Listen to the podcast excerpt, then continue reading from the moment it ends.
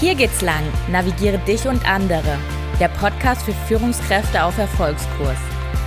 In diesem Podcast geht es darum, wie Führung in der Praxis oft aussieht, wie du dich erfolgreich selbst führst und vor allem, wie du dich zu einer großartigen Führungskraft für deine Mitarbeiter und Mitarbeiterinnen entwickelst. Mein Name ist Jasmin Wild und ich finde es mega schön, dass du heute hier bist.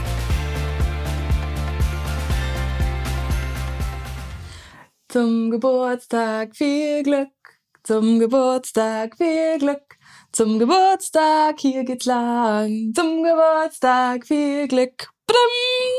So, hallo und herzlich willkommen. Heute mal ein bisschen anders zur heutigen Folge. Hier geht's lang, feiert Geburtstag. Das habt ihr gerade an meinem Ständchen gehört. Denn seit drei Jahren gibt Jasmin hier im Podcast Einblicke in ihren Job als Führungscoach und Mentoring. Happy, happy Birthday! Eine ihrer Spezialitäten, sowohl im Job als auch privat, ist die Organisation von spektakulären Partys und Feiern mit unvergesslichen Elementen und Momenten. Und genau das wollen wir heute auch für den Podcast tun. Feiern.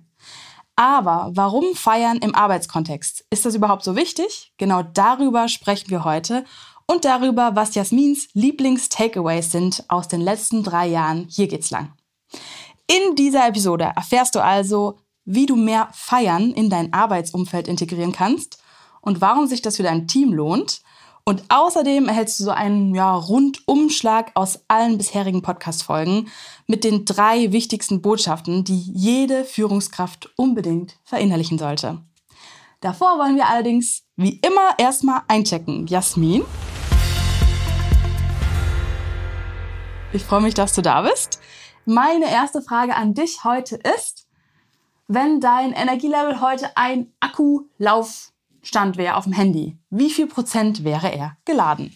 Okay, ähm, ja, da das Wetter heute voll gut ist und das Wochenende ist und äh, eigentlich soweit alles schick ist, würde ich sagen, der ist jetzt so bei 80 Prozent. So hoch, wow, ja. das ist ja wirklich geil. Okay. Mhm. Ja, die bei dir nicht so, gell? Nee, bei mir ist der Akkustand eher bei 18 Prozent, aber naja, zusammen ergeben wir fast 100. Äh, sehr, sehr schön. Na, dann können wir genau mit diesen 80 Prozent äh, in die Feierstimmung rübergehen, in den Hauptteil der heutigen Folge.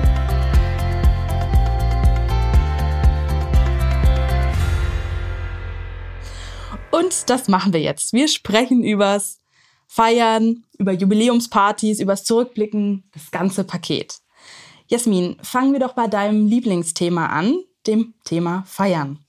Wir hier bei JWM, wir sind ja große ja, Feierfans, würde ich sagen. Wenn ich in die Vergangenheit blicke, dann erinnere ich mich an ja, spektakuläre Firmenfeiern. Ich denke da zum Beispiel an aufwendige Weihnachtsfeiern. Über die Orga haben wir übrigens schon mal hier im Podcast gesprochen. Da gibt es eine ganze extra Folge. Ich denke aber auch an ja, Ausflüge ins Jump House, an Bowling, an Lasertag-Spielen im Team und auch an Escape Rooms.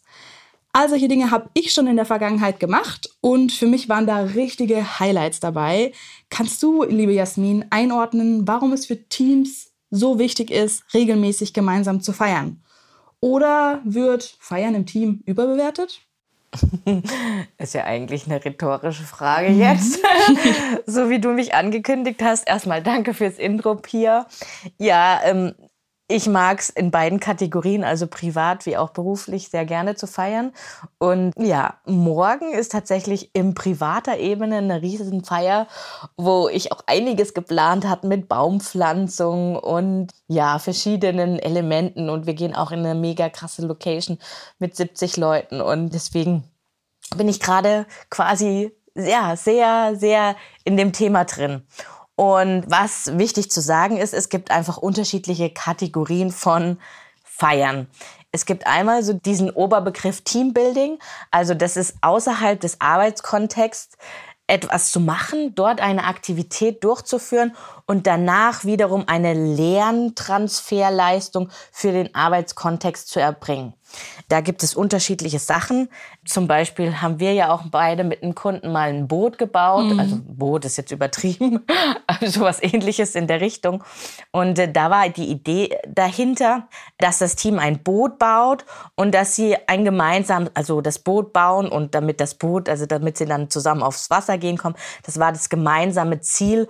Und da kann man dann einfach ableiten für den Arbeitskontext, verschiedene Dinge. Und deswegen, das ist so diese eine Part Teambuilding. Deswegen, wenn man jetzt einfach nur in Escape Room geht und ohne eine Analogieübung oder eine Transferleistung danach zu machen, dann ist es halt eine Aktivität, aber es ist für mich dann kein Teambuilding. Und vielleicht bei dem Boot bauen, da kann ich mich noch gut dran erinnern da kommen dann auch ganz andere Themen auf. Also es war so, dass das Team überhaupt nicht oder keiner im Team hat andere gefragt, ob äh, vielleicht jemand gar nicht schwimmen kann. Und am Ende war es so, dass dann tatsächlich zwei aus dem Team gar nicht schwimmen konnten und das aber auch nicht gesagt haben. Und das war dann ein Thema, was man natürlich auch mit in den Arbeitskontext nehmen kann. Wie gehen wir als Team mit Ängsten um? Ja, oder mit unausgesprochenen, oder warum trauen wir uns auch nicht, solche Dinge zu äußern vor den anderen? Ne? Da ja. geht es ja auch um psychologische Sicherheit und so, ja. Genau. Hast du da noch andere Erinnerungen an dieses ähm, Teambuilding des Bootsbau? Ja, also ich finde immer spannend, wer dann im Team welche Rolle intuitiv übernimmt und ob sich das übertragen lässt, auch in den, ja, in den realen Arbeitskontext. Gibt einen, der eher so die Ansagen macht, andere, die irgendwie mitlaufen oder sich nicht trauen. Also genauso Dynamiken, Rollen, die Personen einnehmen und was man daraus ziehen kann für die reale Arbeit. Ja, genau. Und das ist jetzt so der Part Teambuilding in der Oberkategorie Feiern, wie Pia das so schön angekündigt hat. Und dann gibt es noch die Kategorie, ich nenne es mal Events, Aktivitäten, also wo man etwas als Team zusammen macht, aber da jetzt keine konkrete Transferleistung schafft für den Arbeitskontext. Bei solchen Aktivitäten geht es mehr darum, zwischenmenschliche Bindungen zu schaffen bzw. zu stärken. Ich habe mal überlegt, was war denn so meine schönste Aktivität äh, in, jeweils in meinem Arbeitskontext. Und das war tatsächlich so, wir waren mit einem Team äh, waren wir auf dem Rhein Schifffahren und ja, Schifffahren auf dem Rhein ist erstmal schon mal super schön. Mhm. Und ähm, dann sind wir, also die Bootsfahrt war vorbei und wir sind quasi abgestiegen und haben dann überlegt, ja, was machen wir noch? Gehen wir noch in eine Bar? Und wir sind zufälligerweise irgendwo am Rhein an einer Bar gelandet, wo ein DJ drin war. Und dieser DJ, der hat einfach seinen Beruf sowas von geliebt. Also der ist abgegangen, der hat gedanced, der hat seine Brille äh, durch die Lüfte geschmissen und also voller Euphorie. Ich habe so einen DJ noch nie erlebt. Wir waren alle auf der Tanzfläche. Wir haben noch Jahre später drüber gesprochen. Und ähm, Pia, du kennst ihn ja auch, ne? Ja, ja, äh, DJ Michael, das Leben ist eine ja. Achterbahn, auf der wir rauf und runter fahren. Es war ein großes Gesprächsthema für lange Zeit, auf jeden Fall, ja. Ja, nämlich ich fand es so cool, dass ich dann entschieden habe, mit meiner Family auch nochmal den DJ Michael zu besuchen. Und deswegen kennt Pia ihn jetzt auch, mhm, mhm. weil wir da auch nochmal hingegangen sind. Genau. So, und es sind jetzt sozusagen die zwei Feierkategorien, einmal Teambuilding, einmal Events. Und da ist es vielleicht als Führungskraft einfach wichtig zu entscheiden, was ist gerade notwendig für mich im Team.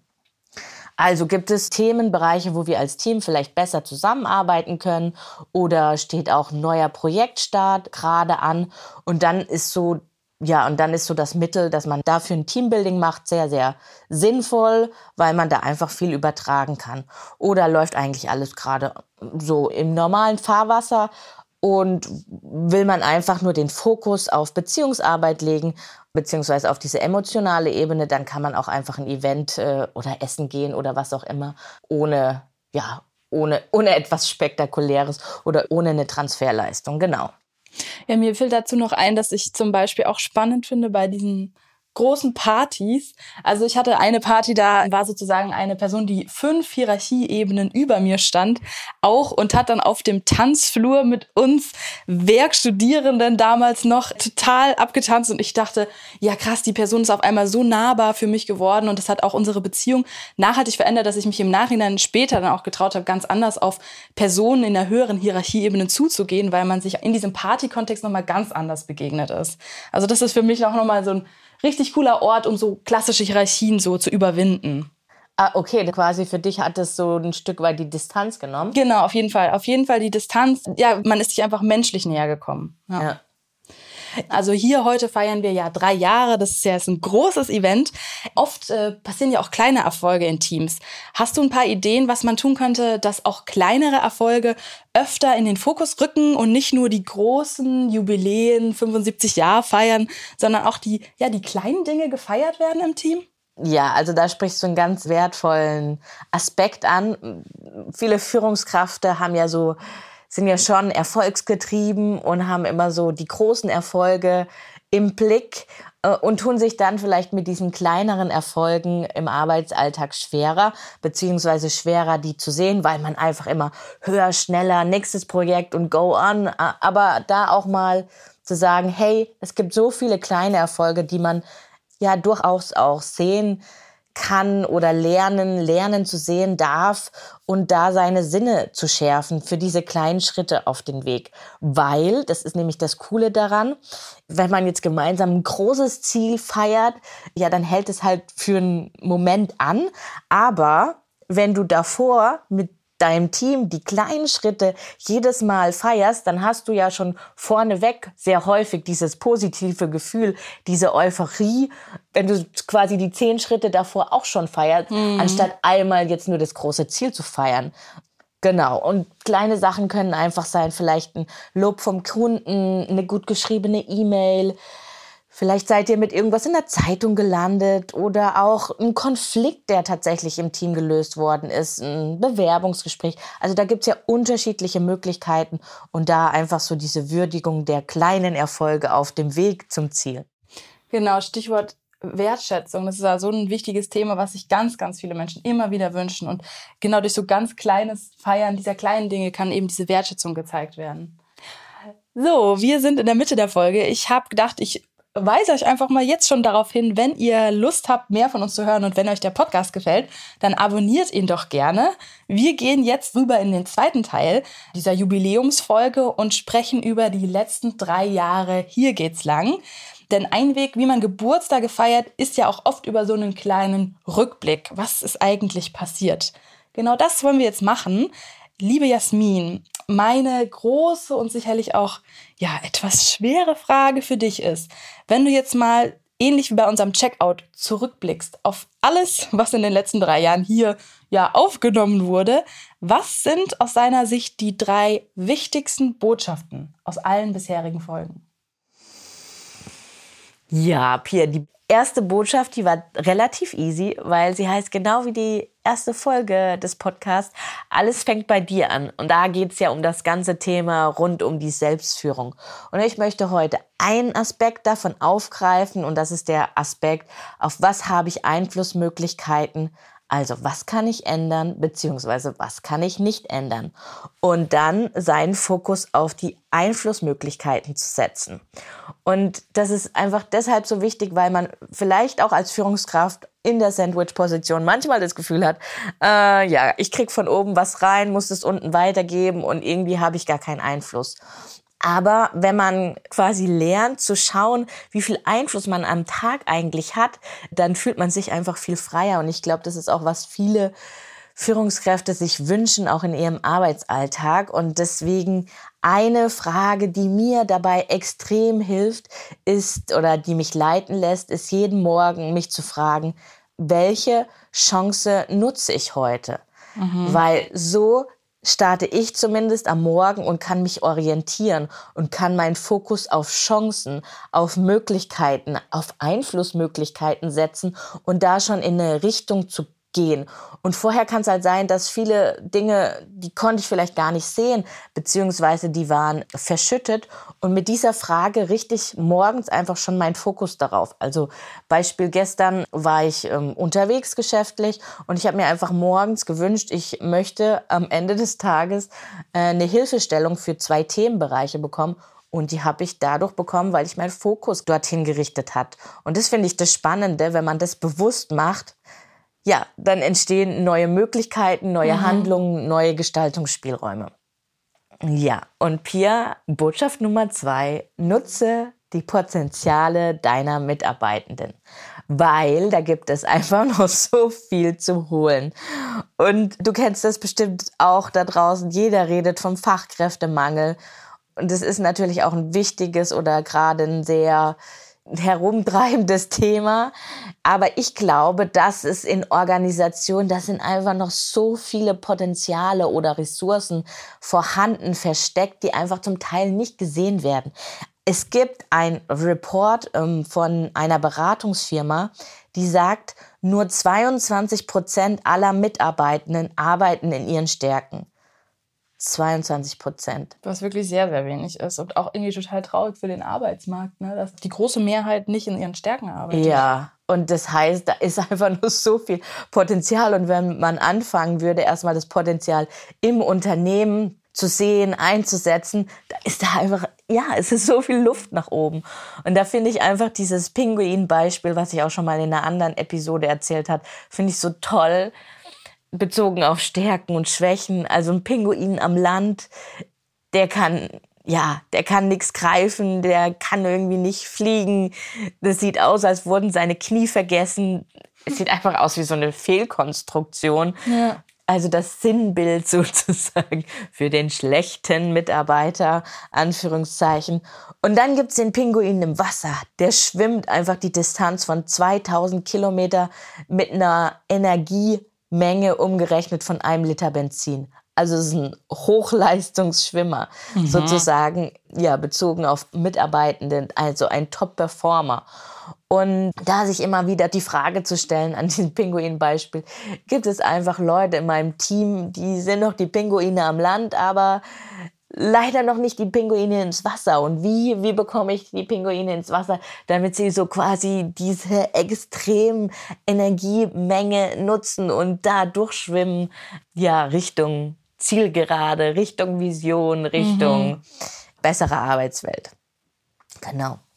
Das war die Botschaft Nummer zwei. Und die Botschaft Nummer drei, keep it simple, heißt, Führung heißt, andere erfolgreich zu machen.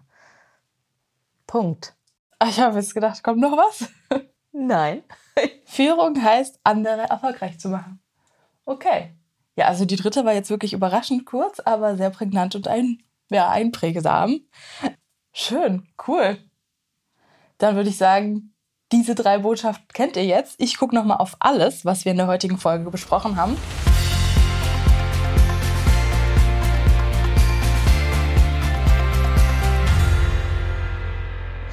Wir waren ja feiern heute, drei Jahre lang.